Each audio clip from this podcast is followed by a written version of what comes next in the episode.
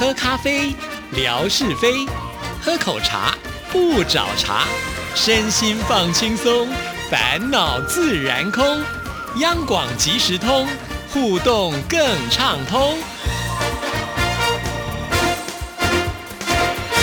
亲爱的听众朋友，大家好，欢迎收听今天的央广即时通，我是谭志毅，很开心今天文哥来了，文哥你好，Hello Hello，志毅还有所有央广即时通的听众朋友，大家好，收听央广即时通，生活好轻松。其实文哥呢，这几次来上节目的时候，都呃再次念兹的说，我们之前有这个台湾俗谚呢，要跟大家介绍，我们今天是不是能够把它解决掉呢？没有想到，因为我们中间有太多其他的事情，就不断的插进来，而且这些事情又这么的精彩，不讲不行，所以呢，就变得我们今天干脆先讲这件事情，把它落袋为安，以后呢，我们再来聊其他的好了。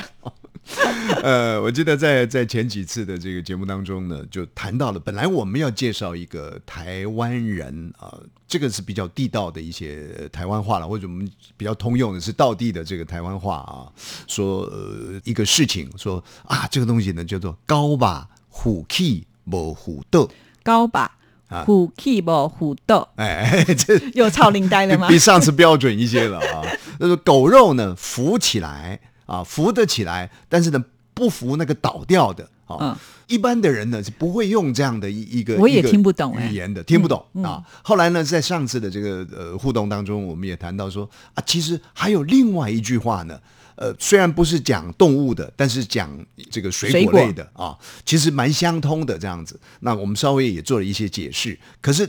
坦白讲，那个是临时在节目当中呢做一个等于说意思的解释了，我心里头也蛮虚的啊，总是希望再多找一些资料呢来做一些佐证。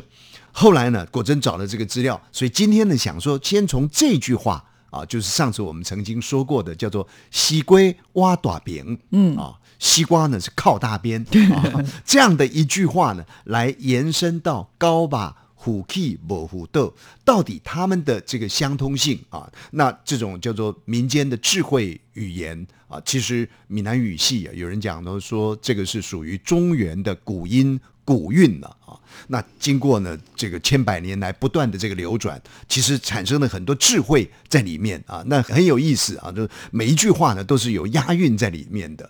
那我们就先讲这个喜龟挖大饼啊。上次我们讲过。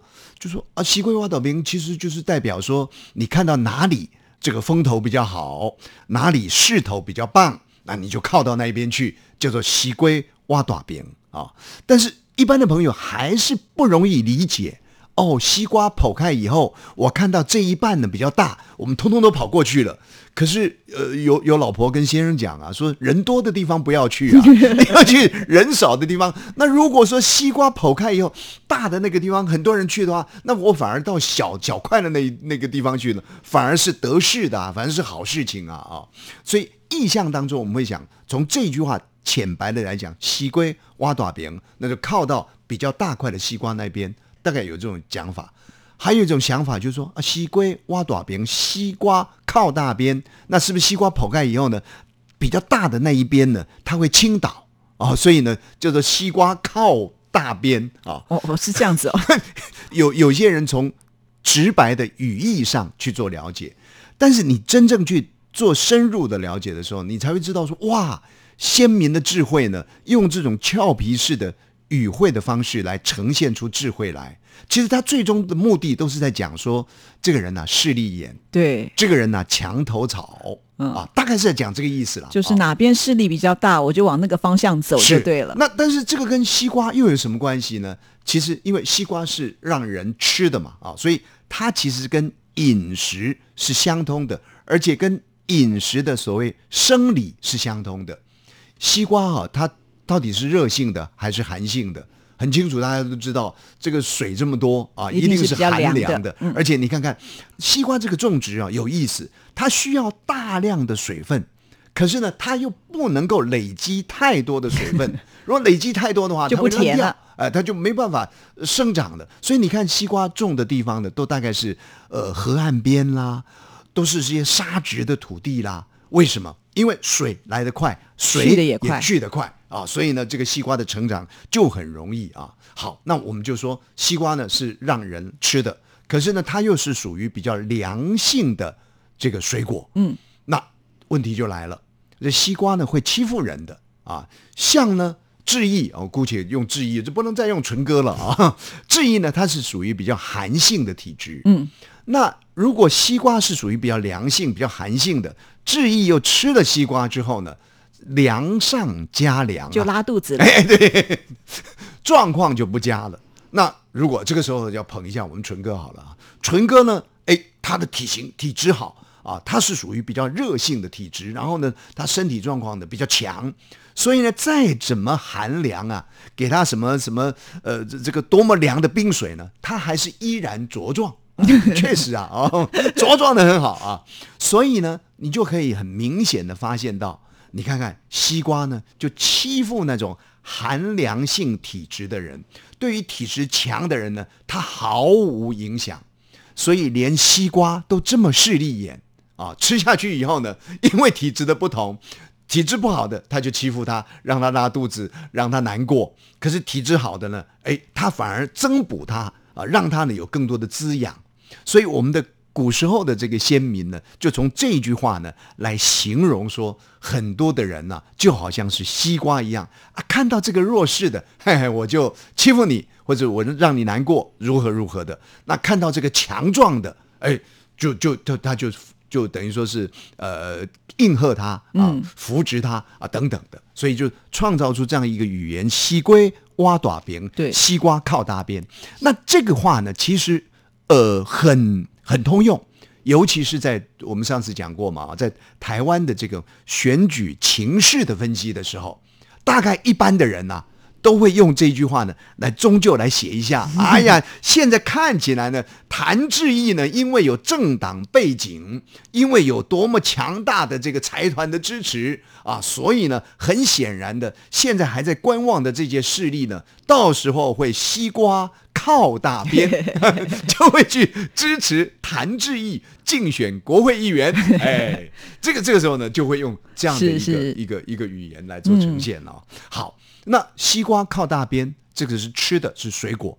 可是这个这个叫做狗高吧，虎气模虎豆，这又是什么意思？对呀，啊，其实哦，终究都是相通的，都是讲势利眼哦，都是讲墙头草。狗肉，有人说呢，哎，一黑。二黄三花四白，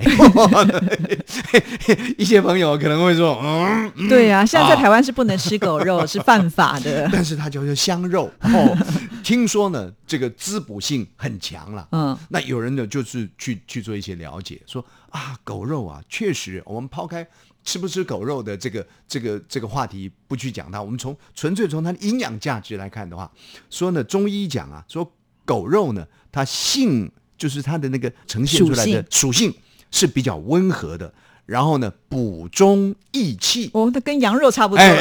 对，然后呢还温肾助阳哦，更厉害了。这我们纯哥听了就开心了 哦，这阳气呢就起来了啊。所以呢，你看看有有这么好的一个一个价值在里面。然后呢，根据《本草纲目》的记载哦，这个还有通《本草纲目》啊，说狗肉呢吃了之后呢。它会走人的脾经，还有人的肾经啊，肾脏的肾，所以呢，补血气啦，暖胃祛寒啦，那也因此在民间所谓冬令进补呢。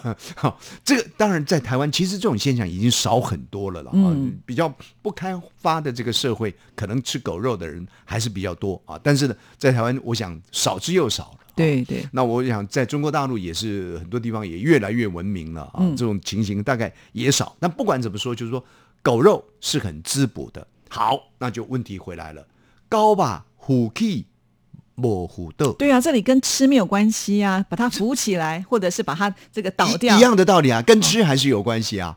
就是又又拿谭志毅来举例了，这个时候呢，谭志毅呢，他是是比较阳性的。嗯，比较阳性的，这很很很健康的。那我呢是比较寒性的，我比较虚弱一点。那这个时候的狗肉呢，它是滋补的，滋补的补到我这种比较虚弱的人的身上的时候呢，反而让我更虚弱。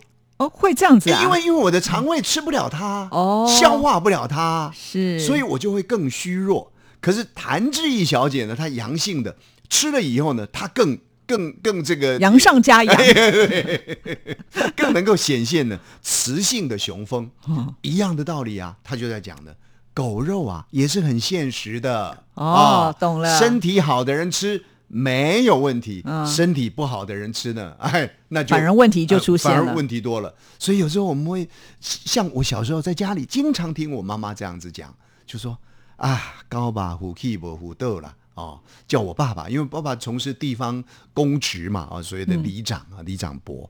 那很多的事情呢，他想要这里跑那里跑的啊，呃，也许是帮助人，也许呢他职分所在，他也应该要做好这些事情。但是呢，往往有时候挫折感很重。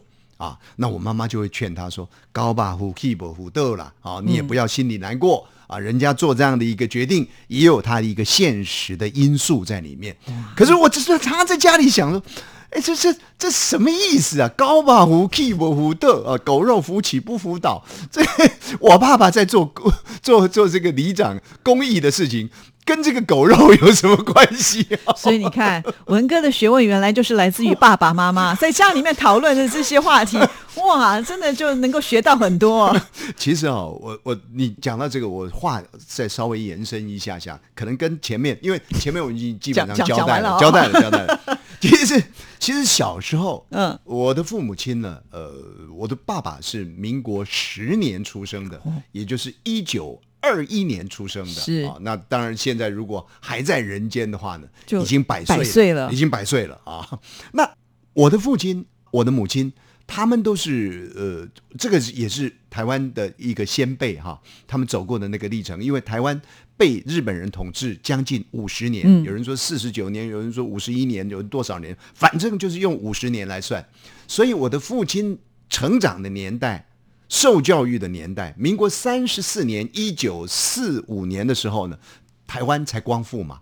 所以我父亲呢，一九二一年出生。那你想，那样的一个青春成长的岁月，通通都是受日本教育的。那我妈妈呢，相去也不太远这个时间，所以他们都是日本教育的。那你刚刚讲到说，小时候我的滋补啊，什么狗肉扶起不扶倒啊，所以呢，我就听得很清楚啊。其实小时候听的都不是这些，小时候呢，听的都是呢。日本话啊，因为因为他们之间，难怪你对日文也有兴趣，还特别去学哎。是是是，因为日文的符号呢，只要一进到脑海当中，你那种贴近感就特别快，然后呢，记忆也特别强。是啊，所以呢，小时候呢，会发现，哎，当他们之间这个男主角跟女主角呢，开始不用呃我们家乡的语言说话了，就用日本话说说的时候，你就知道，哎，他们在讲什么秘密，不让你知道。哎，可是很多的事情，所以语言的学习呢，从这里就知道了。慢慢你就知道了，慢慢你就知道了，因为他们所做出来的那些成果。啊，就是代表那些语言的呈现嘛。啊，你慢慢就会去对位。哦，原来这个讲的是这个，那个讲的是那个。啊，久了之后呢，其实也会闻味道，哎，狗肉来了。哎 讲一句日本话呢，你就基本上会知道啊、呃，实际上的状况是什么。当然，现在台湾的社会呢，整个又不一样了。嗯，基本上家庭啊，呃，你说在台湾的中南部用闽南话比较多吗？其实我看也不尽然了啊、基本上都慢慢慢慢朝向的用普通话，也就是用台湾所说的这个国语啊。那当然这个也是很好的现象啦，就是说大家共通的这个语言比较容易沟通。可是话说回来，我也经常会有一点忧心啊，就是说，哎呀，那地方的语言，这个母语呢？一方面是母亲的语言，二方面其实母语就是连接进文化，就刚刚我们讲的嘛，高吧虎 k 不虎斗啦，我们讲的起龟挖大饼啦，哎，你看这个话语如果留存，你就可以跟文化勾连在一起。所以小时候呢，我我也是很希望，就是说我女儿这跟台湾意识没有什么特别的关联，只是希望她多学一些语言啊。那就希望就是说我女儿呢，你也听得懂台语啊，也能够讲台语啊。我就尽量跟她讲台语，呃尽量让她听得懂。可是到现在长大了，出门在外，我想说，你平常也没机会讲台语啊，也没机会听啊，那我就跟你讲几句台语啊。然后我们两个人走在路上哦。走着走着，我就讲台语，然后我女儿呢，就是眼睛哦紧盯着前方，然后态度很严肃的跟我讲 说国语，说国语，说国语。我知道台语的感觉，甘纳卡博追准的、啊 感觉上的水准会比较低一点啊。那那你一我女儿定是你的问题因为我都是讲一些出槟榔的人讲的话，哎呀，吃吃槟榔的也不高兴了，我们水准可高的很了啊，所以他他就是对说国语，说国语啊。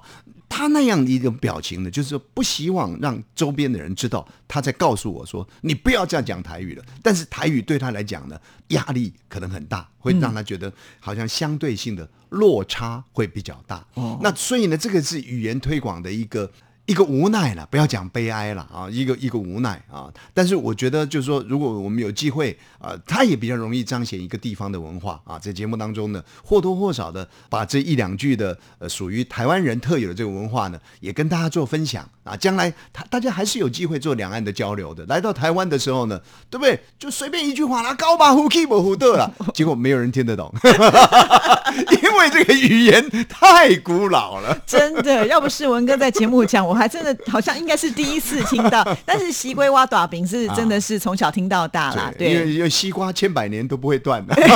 因为现在没有人吃狗肉。是是，想当年西瓜，人家讲说是在呃郑成功在台湾的那个年代里呢，从中国大陆引进到台湾来的这个种子，然后种的是个西瓜了。那后来呢，郑成功当然清朝打败了郑成功嘛啊，后来台湾的进贡给清朝皇帝的。都是拿西瓜去进贡，当中贡品之一啦。哎，对，我记得上次好像有说到，用台湾的无籽西瓜很厉害。对，无籽西瓜是台湾人发明的，台湾的农业家呢，他们去创造出来的。这个我觉得是太棒的发明，是因为你知道吃西瓜最讨厌的一件事情叫兔子。这个无籽西瓜后来也延伸啦。就是说，如果说呃这个家庭没有小孩的话呢，那我我们就常常会讲说啊，他们是无籽西瓜。这也可以变成形容词，就对了。好了，今天节目呢还剩下一点时间呢，是我一定要请文哥做一件事情，啊就是因为我们这一次的直播呢，因为用了不同的系统嘛，用了微博的直播，所以在观看数上呢，真的是有点惨不忍睹啊。那既然文哥来到我们节目当中，上个礼拜本来就应该让他先跟我们听众呢吆喝吆喝，因为马上我们就要到这个一个月的数据统计时间了，但我还是希望能够看在最后的时间有没有办法挣扎一下，再把那个数字呢给往上冲一点。我想啊，这个志意吆喝不到呢，我大概也没有什么多大的功能了 啊。但是呢，总是众志成城嘛，啊，团结就是力量嘛。所以，亲爱的听众朋友，因为你现在呃相关的，我们我们就是鹿港的呃呃的，就是大甲那个大甲妈祖的这个转播的相关的讯息，也是放在谭志毅的这个微博上面嘛，而且是置顶的嘛，置顶哦所以，亲爱的朋友啊，如果有有时间的话呢，稍微帮我们闪看一下啊，甚或是呢，如果可能的话呢，应该可以传嘛，啊，可以分享嘛。对对对对哦也帮我们多做一些分享啦。不敢要求说什么谢德沙来的时候呢，要创造这个十八万、十九万、二十万啦。啊 对，妈祖来啦，哦，创造个十五万啦。像文哥讲的这个目标，我一点都不敢想说可以达到，因为 毕竟我想不同的平平台台可能产生的一个效应也不同了。是当然，也有些听众朋友也跟我们讲了一些原因啊，那我们都在了解当中。至少我觉得总是要去试一试，知道说啊，原来哪一个平台会比较好，那哪一个的这个直播呢，对我们来讲是比较方便，或者是我们的听众朋友在呃收看上来讲呢，是哪一个是最好？其实我们都要稍微去做一些评估，这样子在未来我们开直播的时候才能够提升到一个最好的品质。是我我想的这个志毅，其实他可以去写书了，写教科书了，在新平台之下呢，去如何创造最好的一种我我只是在苟延残喘而已。其实真的很不容易啦，平台很多啊，那你试也试不完。有像谭志毅这样的一个一号人物，愿意在这样的一个康庄大道上继续去筚路蓝缕啊，其实是不简单的。所以，亲爱的听众朋友，如果可能的话呢，多帮我们做一些行销啦，因为毕竟呃一些单一的一些听众朋友的汇聚呢，力量还不是那么大。那我们希望呢，这个呃观看数呢，至少啊也能够达到这个我、万把个呃观看数啦，等等的啦、啊。对啊把把它做一个、呃、激荡啊，让我们呃在这样的一个过程当中呢，也感受到朋友您的热情。最重要的是，妈祖会庇佑大家。是，不但是妈祖，文哥都开口了，所以听众朋友赶快呢去自己的微博点看一下吧，谢谢，谢谢拜拜